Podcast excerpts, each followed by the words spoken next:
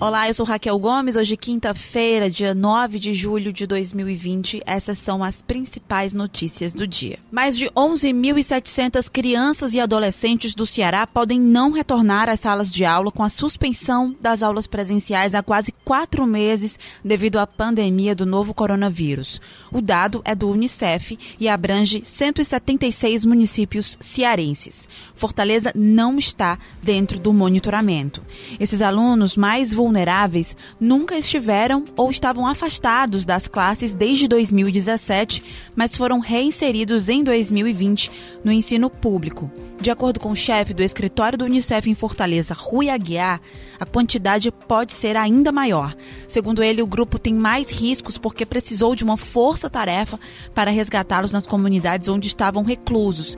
E isso foi possível graças ao programa Busca Ativa Escolar, feito em parceria com as cidades monitoradas. Yeah. O chefe de uma facção criminosa de Calcaia e um dos homens mais procurados do estado foi preso em um apartamento de alto padrão no bairro Uruguai, em Teresina, no Piauí, na última terça-feira.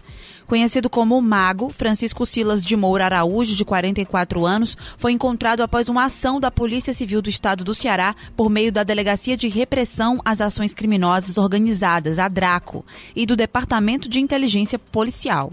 Ele era investigado por, além de chefiar a organização, ser mandante de pelo menos sete homicídios em Calcaia, na região metropolitana de Fortaleza.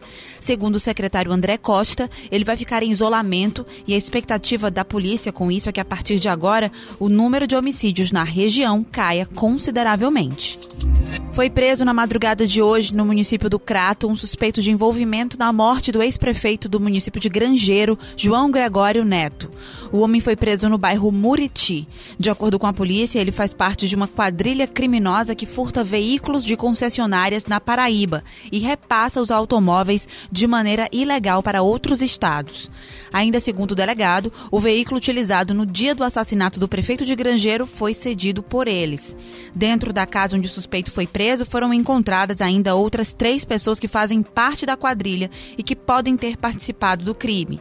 A polícia continua com as investigações e reforçou que não vai divulgar nomes. No último dia 20 de abril, outro suspeito de participação no crime, um homem de 31 anos, foi preso durante uma operação da Polícia Militar na cidade de Monteiro, no Cariri, Paraibano ano. Ele foi preso após praticar um golpe. Antes, no dia 3 de março, a polícia já havia prendido um suspeito que é o tio do atual prefeito de Grangeiro, Ticiano Tomé. O Aeroporto Internacional de Fortaleza vai ter neste mês uma média de 31 voos por dia, segundo a administradora Fraport Brasil. São 12 voos a mais do que a média do mês anterior, mas ainda bem distante da malha aérea que se tinha em julho de 2019, quando se operava, em média, 182 voos diários entre pousos e decolagens a pandemia afetou drasticamente as operações aéreas no mundo. Em Fortaleza, atualmente, só é possível fazer voos diretos para Manaus, Recife, Campinas, Brasília, Rio de Janeiro e Guarulhos. Os voos internacionais seguem suspensos, mas as empresas aéreas já estão programando o retorno das operações para ainda este ano. A Air France, por exemplo, anunciou para o dia 14 de outubro a volta das três frequências semanais para a França a partir de Fortaleza. Entre os dias 11 e 19 de junho, o Ceará registrou nove casos de recorrência dos sintomas da Covid-19 em profissionais da saúde de estabelecimentos públicos e privados. Destes, seis apresentaram febre, tosse e falta de ar entre 53 e 70 dias após a primeira vez que tiveram a doença. De acordo com nota técnica enviada pela Secretaria Estadual da Saúde, foi observado que, na maioria dos pacientes, a quantidade de sintomas apresentados no segundo episódio foi maior em relação ao primeiro. Especialistas ouvidos pelo jornal o Povo informam que pessoas que já tiveram a doença ou fizeram o teste e apresentaram anticorpos não devem devem se descuidar e descumprir o isolamento social, pois no caso do coronavírus, o anticorpo que estimula a imunidade, o IgG, diminui muito rapidamente. Ainda segundo os médicos infectologistas e pesquisadores, apenas a vacina pode garantir a imunidade desde que tomada de forma regular. O Ministério Público do Estado do Ceará instaurou 469 procedimentos em 163 municípios do estado para acompanhar atos do poder público no enfrentamento à pandemia da Covid-19. Covid-19.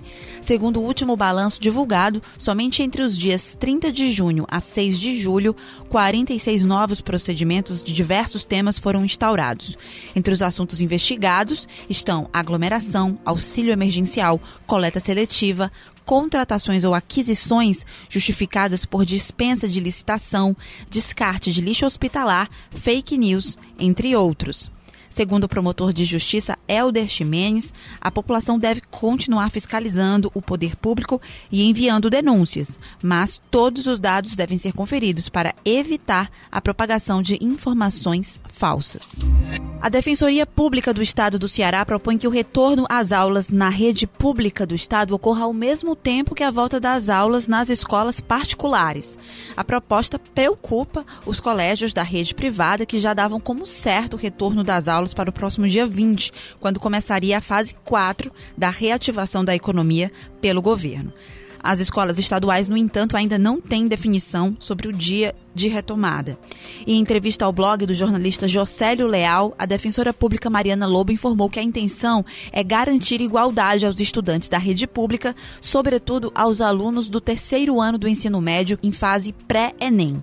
Nas escolas privadas, plano de retorno já está feito com medidas como turmas divididas na metade, todos de máscara, janelas e portas abertas e ar-condicionado somente em último caso. Essas e outras notícias você acompanha no povo.com.br.